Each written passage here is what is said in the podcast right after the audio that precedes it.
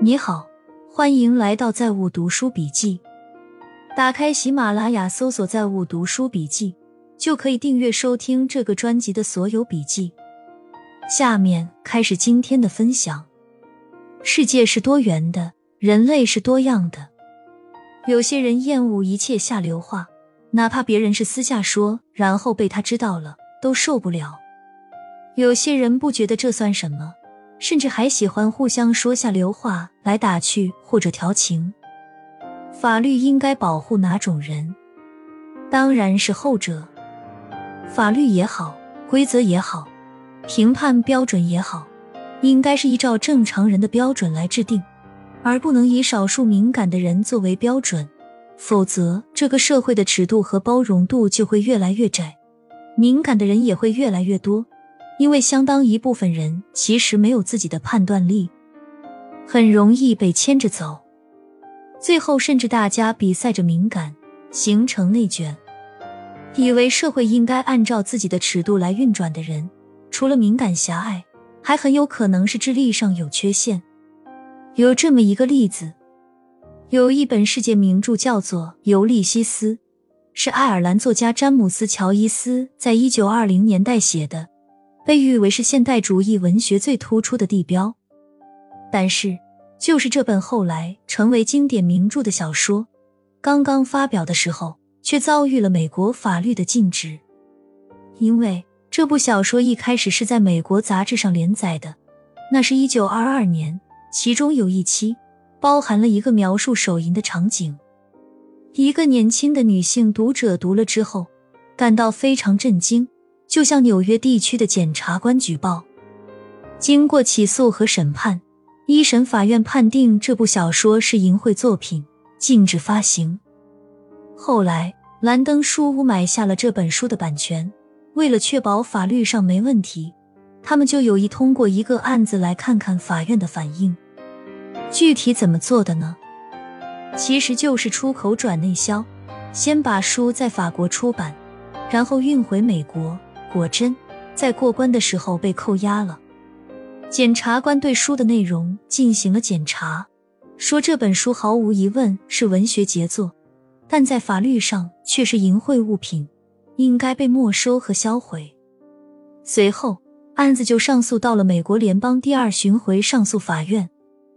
要知道，在英美法系里面，联邦上诉法院是可以通过案例来确立法律规则的，所以。当时所有人，包括作者乔伊斯本人，都在等待法院的判决，因为这已经不只是一个案子的事儿了，而是在定一个统一的规则。最终，巡回上诉法院判定《尤利西斯》不是淫秽物品。法官给出的核心理由是，判断一个作品是不是淫秽，应该看相关的描写会不会激发人的欲望或者不正常的反应。比如说，生理学、医学、科学作品里面也包含一些涉及性的描写，却没有被禁止，因为并没有激起人的欲望吗？你可能觉得不对了，之前那个女孩不就是有不良反应吗？法院回应说，我们在判断这个事情的时候，需要考虑的是大多数普通人的反应，而不是个别过于敏感的人的反应，所以这就确立了一项规则。那就是正常人的标准，不能以极少数敏感的人来作为规则的标准。毕竟，法律是为社会的大多数人制定的普遍规则。案子结束后，兰登书屋印刷的《尤利西斯》这本书，就把巡回上诉法院的判决书附在小说里面，因此这份判决书也成为了历史上流传最为广泛的判决书。法官在判决书中写的一句话也成为了名言：“法律只考虑正常人。”实际上，世界上有无数平行的叙事在共存，有时有竞争，有时又合并组合成新的叙事。悲剧和黑色幽默来自于被某个单一过时的叙事束缚住手脚，做出一些荒谬和严重损害自己现实利益的选择，而且不自知或者完全拒绝改变。故事 （story） 或叙事 （narrative） 是人的刚需，也是给人生赋予意义感的重要手段。我甚至越来越觉得是必要手段。比如看电影对我来说，就是一个故事充电的过程。Narrative 广泛存在于人的一切创造力、艺术、娱乐、传播活动中。从小时候盼着父母在床边给自己讲睡前故事，到以后听评书、看小说、看电影、追剧、追星、追二次元、谈论八卦，甚至议论政治等等，都是源于同样的需求，即人类对故事的依赖。每个人都在被自己相信的故事和叙事塑造着观念，编织着自己的意义之网，然后悬挂在那张网上活着。要想让这张网足够坚韧。除了经常用各种叙事充电，还得尽量做到观念自由，甚至可以根据具体情况切换不同的观念和叙事。每个人都离不开叙事，也都活在叙事当中，要尽量要让自己适应复杂叙事。越简单的叙事看起来越爽，因为需要调动的大脑算力最低，也就可以吸引最多的人。简单叙事的特点一般是。忽略很多细节，人总分好坏，因果关系强烈且明显。